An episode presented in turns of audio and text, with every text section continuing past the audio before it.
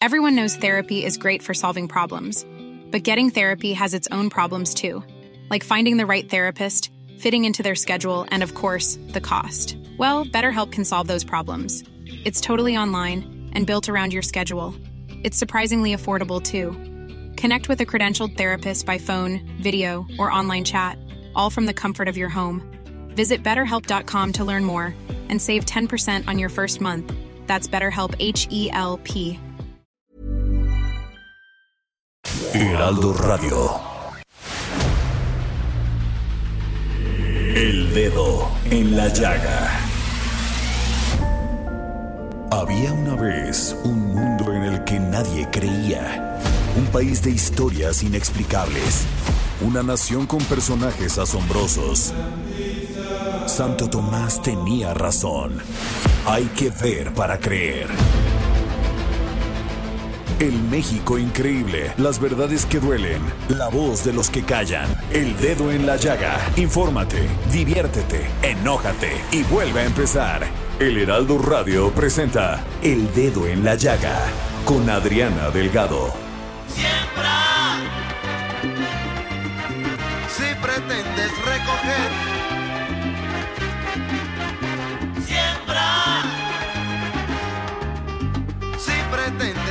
marchar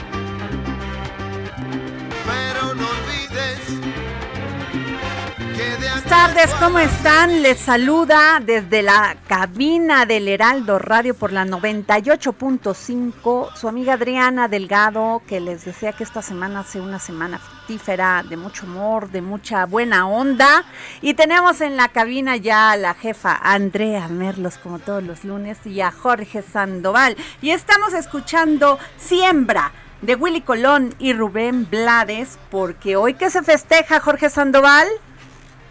Hoy conmemoramos el Día de la Raza, llamado así en toda Iberoamérica, partes en Estados Unidos también, de este encuentro de dos culturas, de dos mundos que se dio en 1492, un día como hoy, un día criticado, muchos ya no lo quieren llamar el Día de la Raza, ya este quieren corregir y que se llame Día de los Pueblos Indígenas, este con toda esta polémica que se que existe alrededor de esta conquista que fue a tierra, sangre y cruces que hizo el pueblo español, el conquistador español.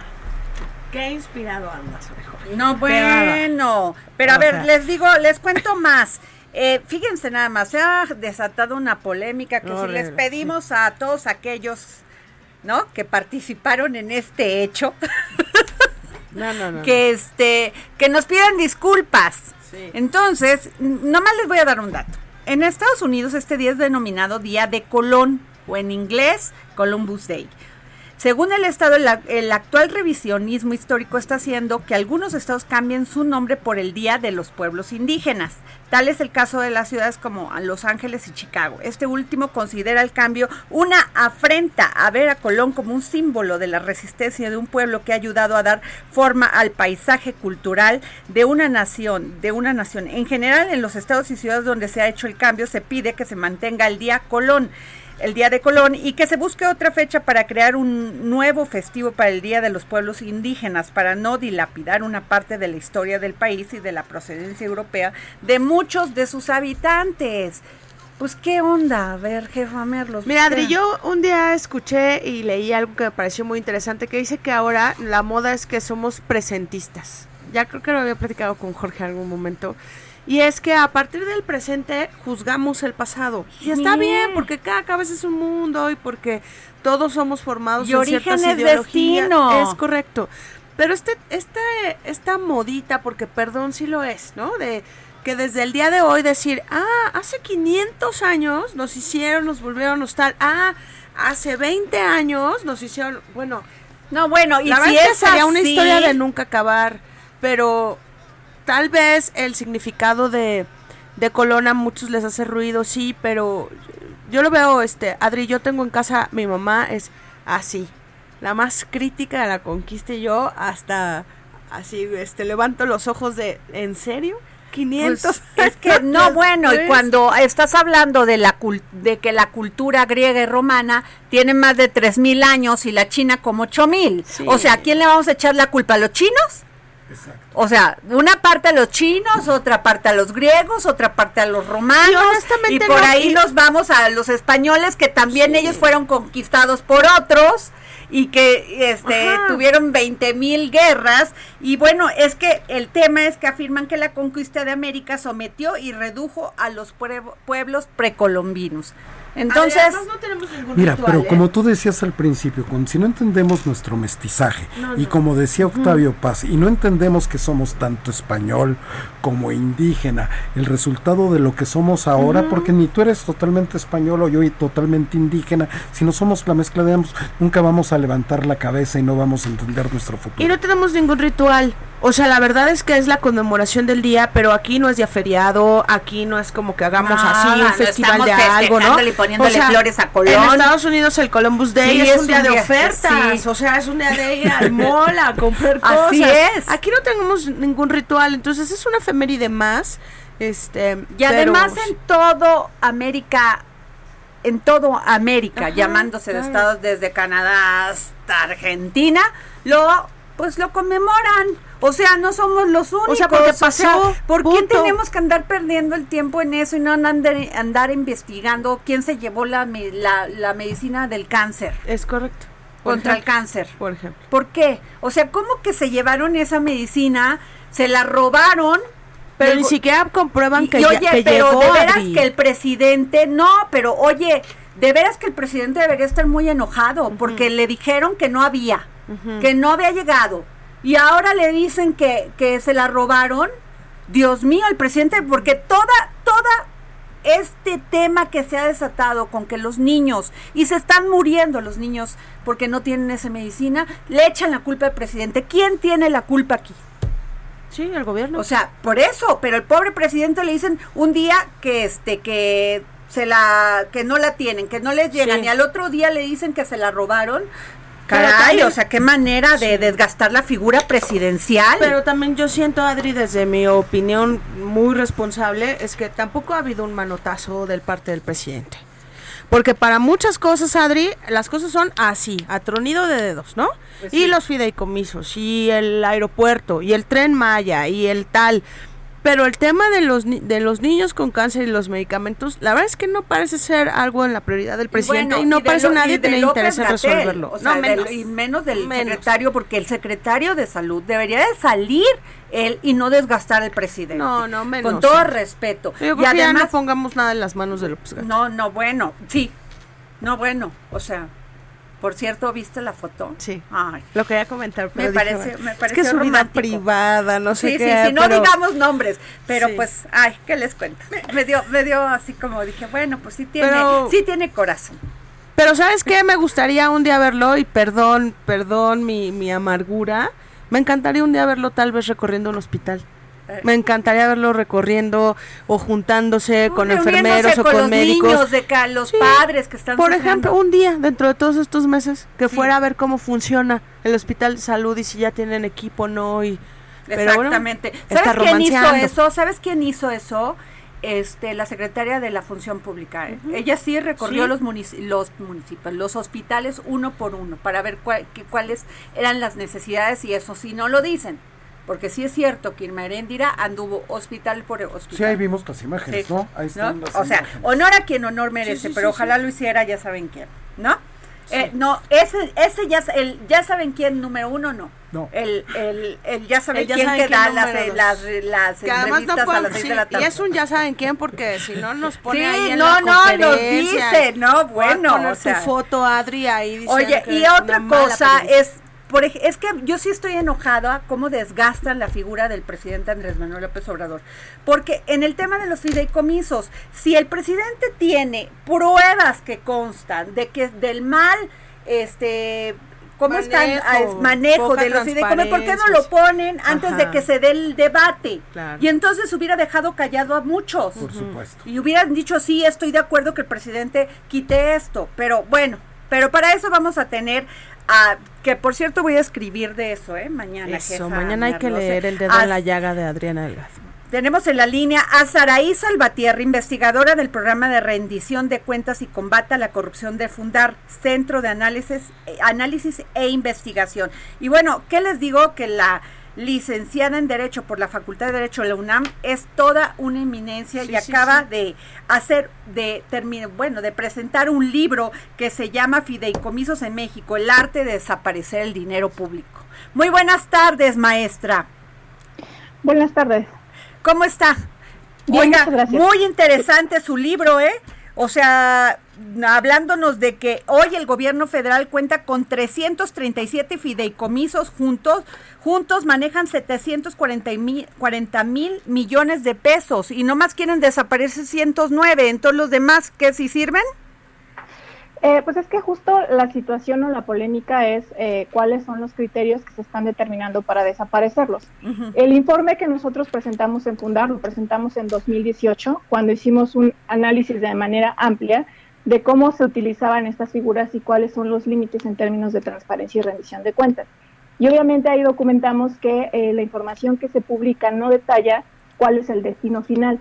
Probablemente las dependencias que los ejecutan, que son la Secretaría de Hacienda y Crédito Público, las dependencias públicas lo tengan, pero no lo señalan de manera pública. Es decir, si cualquier persona o un beneficiario quiere acercarse a conocer el detalle de- del uso de estos recursos, no se, no se publica ampliamente y tendría que hacerse a través de acceso a la información, en donde también vemos otros problemas, porque en un fideicomiso están integradas distintas figuras o, intervienen distintas autoridades, y entonces ahí es difícil saber a quién le puedo preguntar para que me dé la información adecuada. Eh, en ese sentido, pues señalamos como algunas irregularidades en, en algunos procesos de contratación que también la Auditoría Superior de la Federación ha detectado en el uso de estos instrumentos. Y en el informe hicimos el análisis poniendo eh, sobre la mesa la cara detrás de los fideicomisos, es decir, quiénes están beneficiando con estos recursos, y de ahí la importancia de poder mejorar en términos de transparencia, mecanismos de control y rendición de cuentas de estas figuras, porque al final, a pesar de que tienen muchos inconvenientes, eh, también tienen muchísimas utilidades y pueden ser herramientas adecuadas como instrumentos financieros. En sí mismo nos parece que la figura como, como instrumento financiero no es mala y no es por sí mismo corruptible, depende mucho de cómo se ejerce y depende mucho de eh, las medidas y las garantías a las obligaciones de transparencia que ya están para los fideicomisos y que aún no se cumplen ampliamente. En ese sentido, nos parece que esta decisión de poder desaparecer estos 109 fideicomisos así de tajo, de manera masiva, sin que exista un diagnóstico claro, porque al menos no se ha explicado cuál es el diagnóstico o las razones por las cuales se determinó extinguir estos y no otros, o por qué no se buscó una vía alterna, que es como eh, fortalecer estos mecanismos que ya están en la ley previstos, o incluso modificar reglas de operación, o poder tener un registro de todos los recursos en fideicomisos, pudieron ser opciones viables en lugar de determinar desaparecerlos de tajo. Y esto lo comento porque justo en algunos casos los instrumentos financieros como fideicomisos son ideales para atender situaciones de emergencia. Y lo digo en el contexto de protección a personas defensoras de derechos humanos y periodistas o incluso personas que reciben reparación por violaciones a derechos humanos, en donde el fideicomiso es la única herramienta que les permite tener dinero de manera eh, flexible, accesible y rápida para, para poder pagar una, eh, una protección en el momento que se está dando sin tener que recurrir a otros trámites a través de gobierno. Entonces, en esos escenarios, la herramienta suele ser muy útil, pero justo por los temas que está tocando, temas tan delicados como la protección de derechos humanos, vale mucho la pena incrementar estos eh, eh, elementos de transparencia y rendición de cuentas y de información pública disponible. Pero no lo están haciendo así, este maestra, porque, por ejemplo, está el fideicomiso del río Sonora. ¿no? Claro, pero sí, ese, pero ese es un caso muy particular. A ver, ¿por qué? Porque por, ese es un fideicomiso privado, ¿no? Exactamente. Privado, Justo, pero pero tuvie, pero dañaron el medio exacto. ambiente y se supone que les está llegando a los a los afectados, pero no sabemos si sí les llega o no les llega. Exactamente, justo es, un, es una situación eh, que pusimos sobre la mesa porque ese es un fideicomiso que no tiene regulación bajo las reglas públicas, solamente bajo las reglas sobre el marco jurídico privado. Y creemos que tomar atención en ese tipo de fideicomisos también era importante. Es decir, estaban involucrados en el comité técnico, que es este colectivo que toma las decisiones de cómo se van a ejercer los recursos, eh, dependencias públicas como la Semarnat, y quien decidía al final, quien tomaba esas decisiones, eran eh, personas de Grupo México, que fueron los que ocasionaron el derrame, porque tampoco se determinó cuáles eh, cuáles iba a ser el padrón, ¿no? cuáles iban a ser las reglas. Entonces, eh, esta figura ahí dejó a un lado como el impacto en la garantía de derechos humanos y, nosotros lo poníamos como un ejemplo de aquí también hay otro elemento importante a considerar para modificar, para poder eh, reglamentarlo y vigilarlo, porque lo que va a pasar es que si no se vigilan esos y se desaparecen ahora los fideicomisos así de manera amplia sin considerar quiénes son los que tienen que garantizar esta información, es que eh, se puedan crear fideicomisos privados que atiendan asuntos de interés público sin que se les pueda de ninguna manera fiscalizar, porque la Ley Federal de Presupuesto y Responsabilidad Hacendaria sí permite que existan fideicomisos privados y que se les denomine privados siempre que el, el patrimonio de su, sí, su patrimonio tenga menos del 50% de recursos públicos. Entonces hay distintos elementos que hay que considerar antes de tomar una decisión así, porque si no se mejoran las prácticas de transparencia desde las dependencias públicas, que son las que manejan estos instrumentos, realmente no va a cambiar mucho el que existan o que no. Claro, maestra, y usted pone en este valioso libro que yo mañana le voy a, tengo mi columna y si me permite usted voy a hacer uso de alguna de sus anotaciones, si me lo permite, claro, dándole crédito, ¿verdad? Este es el tema de que hay cinco instituciones bancarias que han hecho uso de este fideicomisos, pero es muchas veces estos fideicomisos pues se depositan el dinero, pero no se usan. Esos impuestos que generan ese ese dinero depositado, ¿a dónde va? Eh, bueno, justo eh, por eso nos parece importante que utilice el libro porque lo ponemos para la reflexión, considerando efectivamente que hay fideicomisos en instituciones bancarias de carácter privado, eh, pero esto depende de quien crea el fideicomiso, es decir, de la dependencia pública y de, y de y la Secretaría de Hacienda y Crédito Público que autoriza la creación de estos instrumentos. Obviamente ellos tienen que garantizar hacia dónde van esos recursos independientemente de quien los ejerza sea un privado. Es decir, en, al estar en privados, obviamente se limita el acceso a la información para los ciudadanos porque ahí sí hay un secreto bancario fiduciario que las dependencias o las instituciones financieras tienen que cumplir para proteger la información de sus usuarios. Entonces, eh, cualquiera de nosotras no podríamos acceder a esa información directamente a través del banco, pero las instituciones eh, públicas que lo manejan tienen que informar, tienen que garantizar esa información y no lo han hecho. Y otra de las propuestas que nosotros poníamos es que se explicara ¿Por qué se decide entonces crear estos fideicomisos en estas instituciones bancarias privadas? Porque a lo mejor hay más utilidad o hay más capacidades dependiendo de para lo cual lo van a eh, destinar. Probablemente son eh, eh, fines de carácter de infraestructura y tal vez una institución financiera de carácter público, como puede ser una banca de desarrollo, no tiene las capacidades. Bueno, hay esas posibilidades, pero entonces expliquen cuáles son esas razones por las cuales se determina que se va a hacer en ese sentido. Las recomendaciones que nosotros ponemos sobre el informe son estas, ¿no? Mayores elementos de transparencia que nos permitan tener mayor control sobre estas figuras y poder potencializar su utilidad. Y probablemente habrá casos en los que los recursos ahí están ociosos, que no se están ejerciendo, y pues entonces eso sí tendrían que iniciar un proceso de extinción. Pero la situación es que en este momento en donde nos encontramos con esta iniciativa de 109, donde se están tocando fideicomisos que sí pueden ser muy importantes y que podría ponerse en vulnerabilidad derechos humanos, eh, no se señala por qué se decidió esos y otros no, ¿no? Todavía quedan otros 300 en donde eh, algunos se dan incluso para el pago de garantía o prestaciones a, empresas o a pequeños empresarios.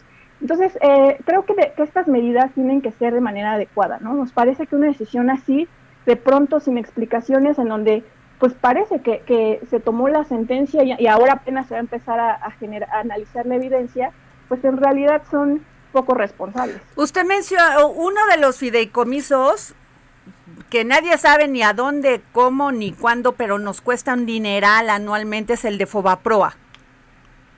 Sí, aunque ese pues fue en el pasado, ¿no? En este, en, el, en la actual administración, en el universo de fideicomisos ya no está. Entonces, por eso es importante que. Pero no sabemos qué pasó con eso. Claro, claro, no pasó. Y además, cabe, cabe señalar, ahora que menciona que no sabemos qué pasó con eso, que otro de los problemas de transparencia son los procesos de extinción. También debe de garantizarse ahora que va a iniciar el proceso de extinción de algunos de ellos, qué va a pasar con ellos, ¿no? ¿Cuál va a ser realmente el destino de sus recursos? porque eh, la ley es muy clara y dice que tienen que regresar a la TESOFA, a la tesorería de la federación. Y esa bolsa es a partir de donde el gobierno agarra recursos para cumplir las otras obligaciones que tiene como gobierno público. Entonces no hay una certeza de que efectivamente van a regresar a los, a los rubros a donde se les quitó o que se van a destinar al, al, combate al COVID. eh, son esos elementos o esas pocas claridades, porque además están en contraste con las leyes, que no se han aclarado en esta iniciativa y que por eso están generando mucha preocupación por parte de distintos sectores de la sociedad. Saraí, buenas tardes, te saluda Andrea Merlos. Eh, como investigadora y además Fundar ha hecho un trabajo de transparencia que la verdad es que yo creo que de la mano de todos los que ejercemos el periodismo ha sido un antes y un después en, en, la denuncia de la transparencia. Pero yo quiero preguntarte algo eh, en tu opinión y con toda tu experiencia. ¿Se vale también este borrón y cuenta nueva? Porque al final nadie está exigiendo ni, ni, ni informes ni, ni resultados de lo que se hizo en el pasado, ni tampoco se está llevando ante la justicia a nadie de lo, de lo malo que se hizo. ¿Esta fórmula a ti te parece bien? creo que nosotros estamos a favor del combate a la corrupción y justo en el área en la que trabajas así, en rendición de cuentas y combate a la corrupción. Y nos parece que hay medidas que tienen que tomarse de carácter urgente, sobre todo en este contexto en el que vivimos. Sin embargo, no estamos de acuerdo en que estas medidas sean en detrimento de otros derechos. Es decir, no podemos poner en vulnerabilidad la garantía de unos derechos cuando también están en, una situación de vulnerabilidad amplia por la violencia en la que viven para poder garantizar a otros. Es como si les quitáramos derechos a unos para dárselos a otros. O sea, más bien creemos que las medidas tienen que hacerse eh, de manera adecuada, o sea, las decisiones deben de hacerse en su justa medida. Y aquí era importante tomar en cuenta eh, y, meter bisturí y no machetazo, ¿no? Entonces, eh, sobre todo por, para poner eh, sobre la balanza y la reflexión, ¿qué es lo que va a implicar esto, ¿no? En términos de, de, cumplimiento y de implementación de la extinción de fideicomisos, porque también eh, conforme están las leyes, esto no implica que una vez que se extingan los recursos van a regresar de manera inmediata. Hay procesos internos que se tienen que verificar y que la iniciativa no está tomando en cuenta y entonces podrían pasar incluso años para poder regresar estos recursos a la TESOFE porque va a implicar pues hacer reuniones de comités técnicos, si, tienen eh, eh, recursos, o perdón, si, si tienen su patrimonio en bienes inmuebles, habrá que hacer líquidos estos, eh, estos bienes para que puedan regresar a la TESOFE y utilizarse ampliamente. Entonces, no es tan sencillo como determinar que se extingan y ya. O sea, creo que aquí había que tomar muchísimas consideraciones y, y, tocaba explicar de manera muy precisa cómo se está pretendiendo uno, garantizar que efectivamente los grupos a quienes iban dirigidas estas medidas eh, no se van a quedar sin estos recursos, considerando la, eh, que el fideicomiso lo que dotaba era de estabilidad financiera. Y dos, eh, cómo son los mecanismos para prever asignaciones a las dependencias que van a tener que hacerse cargo ahora de las obligaciones con su presupuesto, cuando hay ajustes en su presupuesto, si no hay certeza específicamente de cuándo van a poder regresar o reintegrarse estos recursos a la, a la Ok, pues muchas gracias, este maestra, este gracias por por habernos tomado la llamada para el dedo en la llaga. Tuvimos aquí a Saraí Salvatierra, investigadora del programa de rendición de cuentas y combate a la corrupción de Fundar, Centro de Análisis e Investigación. Muchísimas gracias.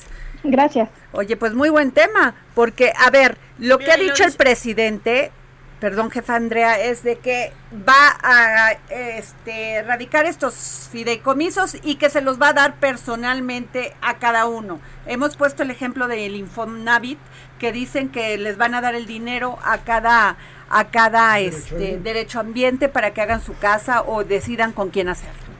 Es un tema muy escabroso, Adri, porque eh, lo del Infonavit es como lo de las escuelas, esto que le están dando el dinero a los padres de familia, pero ¿sabes qué no hay? No hay supervisión, no hay supervisión de cómo vas a construir tu casa, de en qué zona, en qué terreno, en tanto. Entonces, acaban creando otro problema, creo yo. Pero además lo que dices ahí que me parece muy profundo es esto necesitaba bisturí, no machetazo. Y lo que acabaron haciendo fue eso, un machetazo para construir, perdón, otro monstruo. Porque también eh, eh, este nuevo sistema en el que yo te voy a dar los recursos, pues no va a garantizar que tengas una vivienda dignamente construida, ¿sabes? O sea, yo creo que es perder, perder por, por muchas cosas y, y, además, Adri, sin tocar, y Jorge, sin tocar los fideicomisos del tren Maya, de, la, de todo lo de infraestructura, pero sí el Fonden, el medio ambiente y demás, ¿no? Bueno, pues vamos a un corte y regresamos aquí al dedo en la llaga.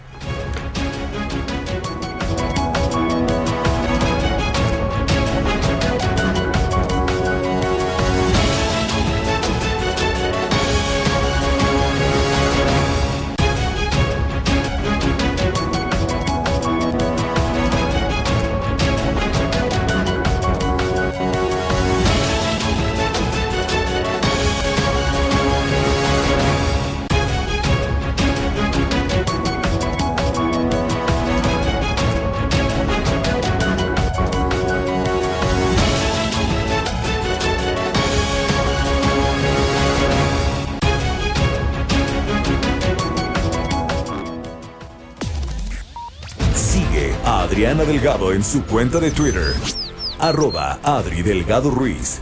Además, te invitamos a enviar tus opiniones y comentarios en texto o por mensaje de audio a través de WhatsApp al 55 2544 3334. Y si quieres escuchar El Dedo en la Llaga de El Heraldo Radio, en cualquier momento y donde quiera que te encuentres, descarga el podcast disponible en Spotify y iTunes. Heraldo Radio. La HCL se comparte, se ve y ahora también se escucha.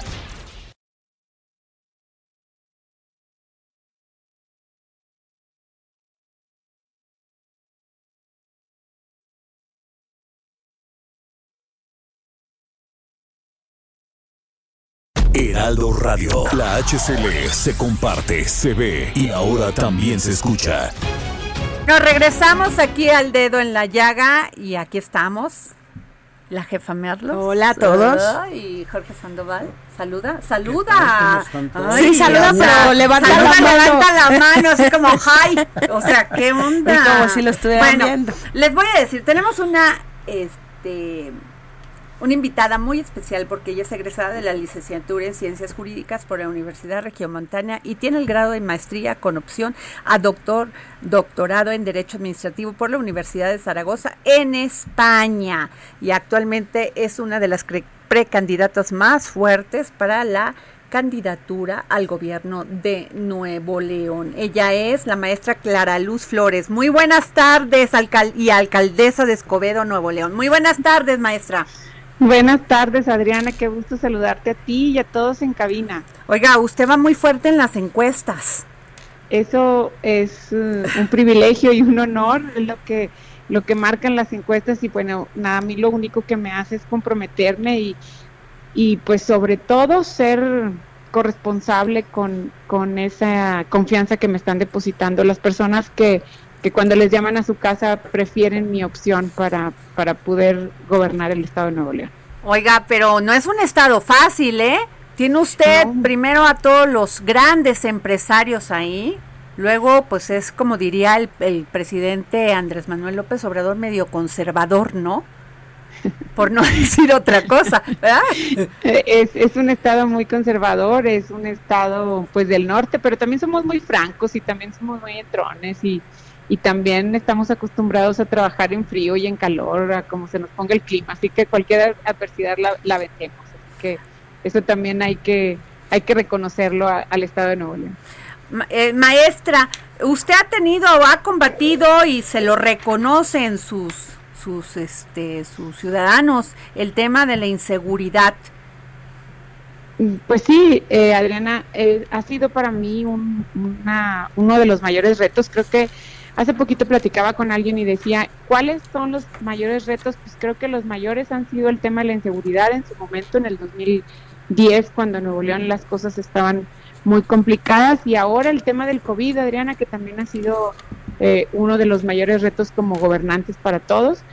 Eh, definitivamente en el tema de la seguridad, pues era eh, encontrar una corporación completamente comprometida con el crimen, completamente involucrada, corrupta, y, y bueno, pues pudimos con la ayuda del equipo, con la ayuda de los ciudadanos, con la confianza de los ciudadanos, poderle dar la vuelta. Y, y hicimos una, una serie de acciones que luego se convirtieron, que yo creo que eso es lo más importante, Adriana, todas estas acciones se convirtieron en un modelo que hoy es un modelo que, que pues que se reconoce en todo el país que tiene que ver con la prevención, con esa mirada que podemos darle las mujeres a, a cualquier profesión, no nada más a la, al- a la gobernabilidad, sino también a cualquier profesión, que es esas otras habilidades que las mujeres podemos eh, darles a las profesiones, no necesariamente para suplir a los hombres, pero sí con esas otras habilidades. Nosotros hicimos esta posibilidad de hacer un, un proyecto de prevención que ha sido muy exitoso porque hemos logrado que muchos jóvenes le den a- la vuelta a la carrera de la delincuencia, digo yo, a la profesionalización de la delincuencia. Fíjate que el 20% de, mm, el 80% de los delitos que se cometen en el país son cometidos por el 20% de las personas. O sea que si las autoridades nos enfocáramos en el 20% de las personas, pues eh, no tendríamos delitos en el país. Esas son las acciones que tenemos que hacer. Lo que hemos hecho nosotros es que ese 20% pues que no crezca o que no tenga área de cultivo para crecer. ¿Cuál es el área de cultivo? Pues que no que estudien, que, que sí tengan oportunidades de estudio, que sí tengan oportunidades de comida incluso, de desarrollarse y que no tengan esa accesibilidad tan fácil al, al tema del crimen hemos, le hemos dado la vuelta a muchas acciones. Fíjate que hay una película que, que ahora salió premiada con muchos Arieles, que se llama Ya no estoy aquí, que relata muy bien la, la época difícil de nosotros en el 2010, en Nuevo León del 2010 y el joven protagonista es un joven que sale de estos proyectos de prevención y, y, que formaba parte de una pandilla y que tenía eh, su pandilla y que además ya tenía sus habilidades de liderazgo, porque hay que decir que si forman parte de, y, lo, y lo lideran, pues ya son, ya tienen sus habilidades, es solo convertirlas por el bien.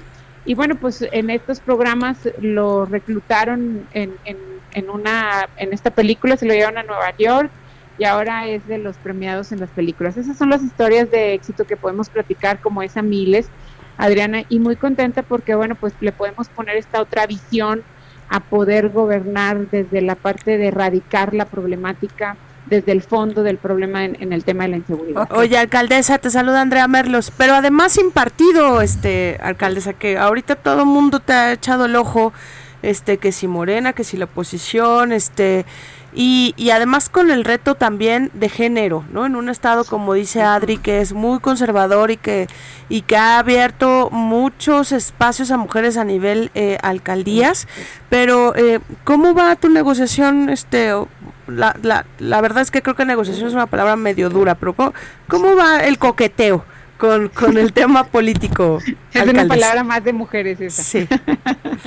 pues mira, yo lo que te puedo decir es que yo sigo trabajando todos los días para poder honrar la confianza, insisto, de, de los ciudadanos al momento de, pensar en mí para poderles gobernar en, Nuevo León. Eh, estoy viendo las ofertas, hay varias ofertas, eh, y dentro de esas ofertas, pues como bien lo mencionas, es la, la opción de Morena la otra es de los otros partidos, y pues estoy viendo en dónde pueda aportarle más valor a Nuevo León.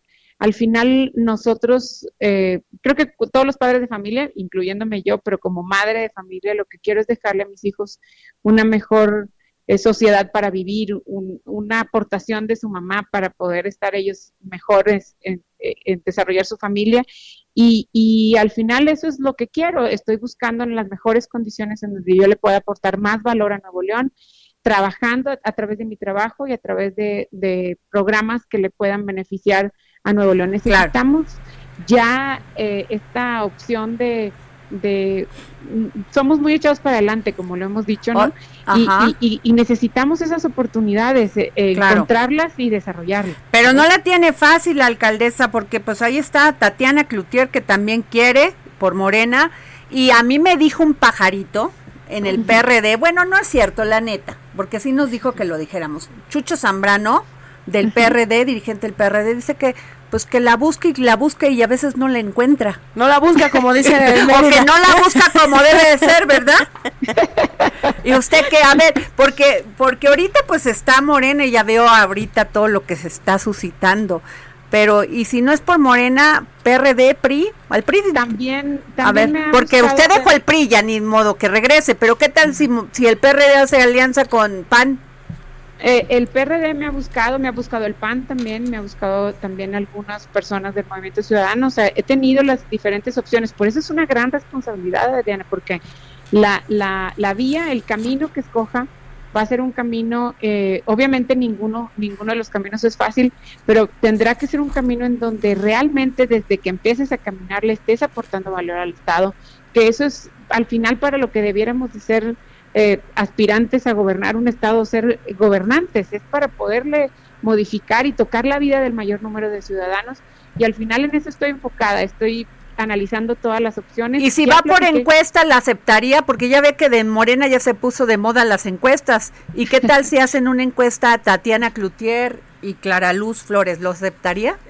Pues eh, lo que pasa es que lo bueno es que hay las opciones por todas las, los partidos y el método de selección de Morena parece que ese es el que se está eh, proponiendo. Sé que en, en el PAN y se está proponiendo también algunas alianzas, en Morena también algunas alianzas, en el PRD algunas alianzas, así que pues lo que hay que ver es cómo se ponen para aportarle más valor a, a modo para aportarle más valor a Nuevo. Pero ya está la vuelta, alcaldesa, ¿no? Ya, ya, ya, ya, ya está. He tenido que aprender también algunas otras habilidades como mujeres que nos damos para poder tomar las decisiones con la cabeza más fría, insisto, con la, la finalidad de aportarle más valor a Nuevo. Así es. Pues muchas gracias, maestra Clara Luz Flores, alcaldesa de Escobedo, Nuevo León y precandidata al gobierno del estado. Al contrario, muchísimas gracias a ti, a Adriana y a Andrea, y muchísimas gracias por la oportunidad de platicar con ustedes y con todo el auditorio. Gracias. Bueno, gracias. Pues a mí me dijo Chucho Zambrano que quiere con ella. No, sí, además ella, este, dirigente del PRD. Y hay, y hay algo que, que la alcaldesa Clara Luz tiene a su favor, Adri, y lo podemos decir desde el centro, que es que tiene trabajo interno, a diferencia Pues de los que entran a Cámara de Diputados, pues senadores, que, que sí tienen reflectores de nosotros como medios nacionales, pero no en sus calles. Claro. Y Clara Luz es el típico ejemplo de mujer que que está trabajando, eso mira, fue, hormiguita, hormiguita, claro. hormiguita, y es la más alta en las encuestas. Por eso ganó el presidente André- Andrés Manuel López Obrador, porque mientras los otros andaban en las grillas palaciegas y en las grillas aquí en la. Ciudad de México, lo- el presidente Andrés Manuel López Obrador Y- andaba caminando pueblito por pueblito y haciendo sus bases. Y hay, quien, y hay quien, como dirías, como estamos hoy en el mood de sin nombres para no confrontarnos porque es lunes, pero de todos estos personajes mencionados, hay quien se subió a su tabiquito y ya los perdimos, ¿eh? No, ya los perdimos. Y bueno, vean nada más, es que yo ahí sí no entiendo. ¿Por qué Morena no entiende? No le hacen caso al presidente. No. O sea, neta les dice, si siguen así me voy a ir del Ajá, partido. arréglense, sí, a ver, o sea, mucha dirigencia, mucho partido para ¿qué? Para poca dirigencia. ajá, o Poca sea, dirigencia. Para o sea, poca ¿por dirigencia. qué no entienden? ¿Qué parte no entendieron del PRI, del PAN y cómo les fue por andar en las grillas partidistas? Adri, Por tienen, estarse repartiendo nada más. O sea, los- ¿verdad? tienen la verdad es por condición estatuto humana. prohibido, por estatuto, tienen prohibido hacer tribus. Y ahora ya hasta se pelean en la banqueta. No, ¿qué tal, eh? O sea, no, no, no y es remedio. acusándose, y Pero ¿qué tal acusándose, no, y acusándose de acoso y de ratería. O sea, se fueron a decirle a Porfirio que era un acosador y el equipo de Porfirio está acusando a Delgado de robarse el dinero. Imagínate de acosador y de ladrón. O sea, Adri. no, no, no puedo creer que están dilapidando, ¿qué, qué tal mi palabra? Sí, el, el- el capital, dos. el capital político del presidente. Y hablaron Manuel los López dos en exclusiva para el dedo en A la ver, llaga. por favor, a ver, vamos Eso. a escuchar qué nos dice. Legalmente yo gané ya la presidencia. Nosotros aceptamos, porque no teníamos otra, el método de encuestas que hizo Víctor Trife y que, y que implementó el INE bajo protesta. Es un método ajeno a los estatutos del partido. Yo creo que el partido sí lo reclamó el partido. Creo que debiera haber convocado en medio de un congreso para que decidiéramos estatutariamente, no pasó, quedó eso. La primera encuesta estuve 2 a 1, 2 a 1. Misteriosamente la segunda estuve a pocas décimas, pero gané. Entonces el presidente del INE dijo que era empate.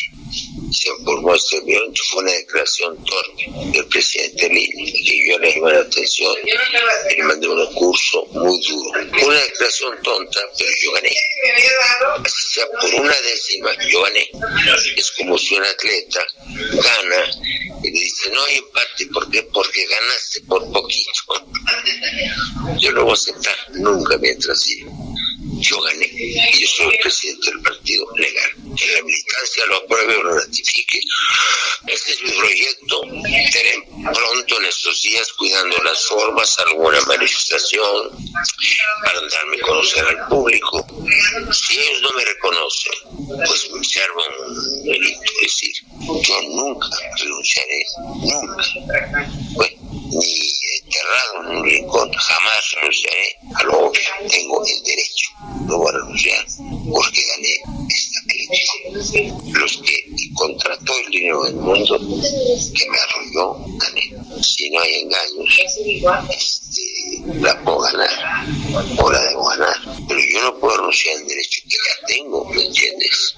Pues ahí están las palabras de Porfirio Muñoz Ledo, o sea, él dice, no, yo gané y eso se tiene que respetar. Yo sabía que eran tres encuestas, la de reconocimiento y dos encuestas más, pero pues él dice, yo ya gané en este, pues ahí, ahí me no, quedo. y además, Adri, o sea, entiendo su postura, pero también sabemos que en las encuestas y todo, sí, las décimas sí, sí cuentan, o sea, no es como él lo dice de, o sea, no son votos, No es un ¿sabes? dato duro. No es un voto más y ya con ese ganas. Pues iba a tomar la sede del partido en la Ciudad de México y llegaron un grupo de de- de Feministas. feministas, Bueno, y, otras personas No que sé. no dejaron que tomara protesta, pues, porque él iba a tomar, no sé ante quién iba a tomarlo, pero bueno, iba a tomar el partido.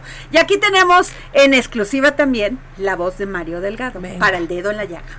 Durante todo este proceso hemos recibido un golpeteo por parte, por parte de quien se supone que es un compañero más de nuestro movimiento y a quien constantemente le hemos extendido la mano convocando a la unidad, a la pluralidad, a la conciliación y al encuentro a partir de nuestras diferencias. Sin embargo, Porfirio sigue empeñado en atacar, incluso mediante mentiras, amenazas y calumnias.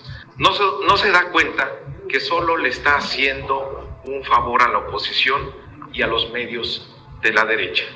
Cayó en su trampa, cayó en la trampa de desprestigiar a nuestro movimiento.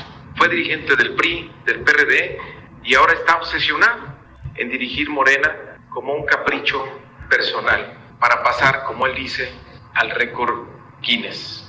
En Morena tenemos que buscar la trascendencia de nuestro movimiento, no de caprichos personales. No podemos permitir que la ambición se apodere de nuestro movimiento ni que triunfe la discordia. Porfirio no puede distinguir entre una elección y una encuesta. O sabe muy poco de estadística o quiere manipular a la población de forma malintencionada. Con el anuncio de su autoproclamación, Porfirio busca hacer una suerte de golpe de Estado al partido. Está atentando contra la ley y contra la democracia. Eso no es una buena señal, ni para Morena ni para el país. ¿Qué contradicción sería para nuestra lucha democrática el tener un dirigente espurio? Además, con este nivel de vehemencia, Porfirio puede en cualquier momento desconocer a nuestro presidente Andrés Manuel López Obrador o hasta atacarlo por su convicción democrática, porque el último año ha sido un claro opositor a sus políticas. Está poniendo en riesgo todo lo que hemos conseguido, todo por lo que hemos luchado desde hace más de 20 años para que Andrés Manuel López Obrador llegue a la presidencia y guíe una verdadera transformación de la vida pública de nuestro país. Bueno, pues ahí están las palabras de Mario ¿no? Delgado, muy enojado, Muy está enojado, ¿eh? Nunca lo había escuchado, hasta su tono de voz Muy serio, es diferente, porque él es jovial y, y muy político, ¿no? Pero pues ahí está, jefa. Y también, o sea, el tono de los dos, por eso te digo, Adri, es, de verdad, es muy bajo. ¿Y para qué dejaron, o sea, para, yo ahí sí no entiendo, ¿para qué dejaron que participara Porfirio si no querían perder los otros y por qué, o sea, ay, ya ahí no entiendo. Es correcto, pero es que Ajá. partes de que el fundamento o por lo menos el discurso del partido tiene que ver con la democracia y Oye, y pero J. en Cole realidad- está calladita, ¿no? Perdón. no, no, y además Jade Cole este, está enojada, está callada, pero está enojada porque pues también dice que las encuestas no la favorecieron como, como tendría que haber sido, pero aguantó, lo mismo que ya Tolín y Gibran y todos ellos que dijeron, ok, ¿no? Pero en los hechos, Adri, o sea, entre Muñoz Ledo y Mario Delgado, tú pregúntale aquí a cualquier persona en la calle, pues claro que conocen más a Muñoz Ledo. Claro, tiene 60 años en la vida política de este país. Pero entonces es que le conviene al partido, que le conviene al país, pero tus estatutos es un balazo en el pie diciendo vamos a entrar. Y, por eso sí, el PAN en muchos es que aspectos... para la democracia necesitas Oye, demócratas. y el presidente que Sí, pero el también pres- disciplina. ¿Y el presidente qué dice? Que, ahí se, que es normal que los Hoy les digo se- que se arreglaran. Pero ¿cómo? Así les dijo, ya arréglense. Arréglense. ¿Cómo? Pero sí es importante que sean personas eh, tolerante, espa- o sea, sí tiene que haber un grado de inteligencia. O sea, Muñoz Ledo viene de ser el presidente de la mesa directiva de la Cámara de Diputados, el que le puso la banda presidencial al presidente López Obrador como el evento de hace 20 años que la buscaba Adri, y ahora es un tal por cual y es un Ay, no sé qué qué. horror, qué horror. Que, que es que sí es de locos. Jefa Merlos, vamos con tu tema porque de ese tema no vamos a quedar nunca. Este. Por favor. Descifrado con Andrea Merlos.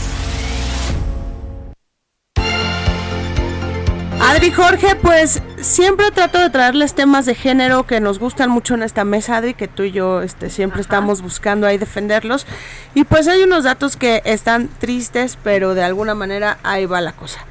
Resulta que para las mujeres la brecha laboral y salarial de la pandemia es mucho más complicada que la de los hombres. Es decir, que de toda esta pérdida de empleos, de negocios, de comercios, de todo lo que se ha afectado con el virus, los hombres se han podido recuperar más rápido que las mujeres. Y esto tiene un retroceso de 15 años, Adri, de cómo las mujeres ya habíamos avanzado en tener Claro. más trabajos y en tener más trabajos con mejor responsabilidad, con mejor salario, con mejor oportunidad. Y ahora ya estamos como en el 2015, cuando las mujeres era, teníamos más eh, empleos, por ejemplo, de servicio, ¿no? Y ahorita lo que está pasando es que los hombres, literal, o sea, no es un tema, yo sé que de género de hombres contra mujeres ni nada, pero los hombres en, el, en la recuperación del mercado COVID ha resultado que tienen mucho más éxito que ellas. ¿Por qué? Pues hay muchas circunstancias. La más lógica es que en el caso de las mujeres con hijos, pues no pueden to- retomar ni tomar un nuevo trabajo mientras tengan a, a los hijos en casa porque no tienen manera de cuidarlos y de dejarlos al cuidado de alguien más. Dos, que el tema salarial les hace que ellas más bien busquen alguna posibilidad de negocio propio porque las mujeres en promedio ganan tres salarios mínimos que son menos de seis mil pesos y no les alcanza para absolutamente nada, Claro. no les resuelve nada y además en su casa les complica más las cosas. Y la tasa de participación económica, tengo una, una gráfica que hizo el IMCO, que ustedes saben que es un instituto muy serio que ha medido todos los temas de ocupación, empleo, de corrupción, de transparencia y que se han dedicado siempre a esto, pues lo que marca es que lo, en marzo, por ejemplo, que era un mes normal, la tasa de ocupación eh, por género era de 76% hombres y de 44%, de 45% de mujeres. Eh, en abril, por ejemplo, cayó al 61% hombres y al 35% mujeres. Y esto se ha caído, se ha caído, se ha caído, pero en junio y julio empezó la recuperación eh, de los hombres en el, en el aspecto laboral hasta llegar en agosto a 73% de 76 en el que estábamos, o sea, ya ya con un alce bastante se disparó, importante. En septiembre se disparó, pero las mujeres seguimos en el 38% de ocupación eh, laboral cuando estábamos en el 45, o sea, todavía ahí queda este algo, ¿no? Y la otra cosa es que lo que más ha aumentado, que es lo que les decía un poco en este aspecto, que son las empleadoras, que ellas, eh, tanto empleadoras como trabajadoras propias, es lo que ahorita tenemos eh, un poco más de, de incremento a nivel eh, nacional de parte de las mujeres. Y lo que se ha caído es el concepto de trabajadoras subordinadas y remuneradas que estaba en 80% en abril y que ahorita cayó a 67% porque las mujeres la mayoría, insisto, que tienen responsabilidades en casa no pueden estar 8, 10, 12 horas en trabajos sin atender eh, nada de sus hogares y esto ha hecho que estén innovando algo, lo cual también lo aplaudimos y siempre hemos empujado aquí que las mujeres puedan tener es- estos caminos propios, ¿no? Para ir creciendo, aún con la pandemia en contra, Adri, porque es perder, perder, pero las mujeres somos muy fuertes. Pero somos- siempre nos dan por todos lados. Y Así además con todo y esto de apoyo más. del gobierno y con todo, No. Ahí están las madres llorando por sus hijos que tienen cáncer. O sea, o trabajamos, por ejemplo, la mamá de Areli, que, o cuida a Areli de, del daño cerebral que le ocasionaron en el hospital La O Raza, trabaja. o trabaja. o vas y cierras el circuito en protesta de que no tiene medicamentos tu, tu hijo con cáncer o trabajas. O sea- o compras computadoras para todos, ¿no? O trabajas. Es, es de verdad. Es un tema verdaderamente, las mujeres tenemos todavía mucho que perder y aunado a eso, todavía la violencia contra las mujeres. La otra semana te voy a hablar de eso porque hoy tuve una reunión con, con el Consejo de Seguridad, el Consejo Ciudadano de Seguridad en la Ciudad de México, que me estaba contando que, que para bien las mujeres cada vez recurren más a, a pedir ayuda, incluso psicológica. denunciar sí. es vital Levantar la o sea, mano por y... y- denunciar también por las redes sociales y por los medios como aquí como este como el Heraldo porque muchas veces se hacen pato en las en los No, y ese que te violentó a ti, violenta Claro, a alguien más, así ¿eh? es Ese es el tema de eso lo dijo Alejandro. Ope aquí en Sí, el dedo en la sí. llaga y bueno pues nos vamos y nos vemos mañana aquí en el dedo en la llaga gracias por escucharnos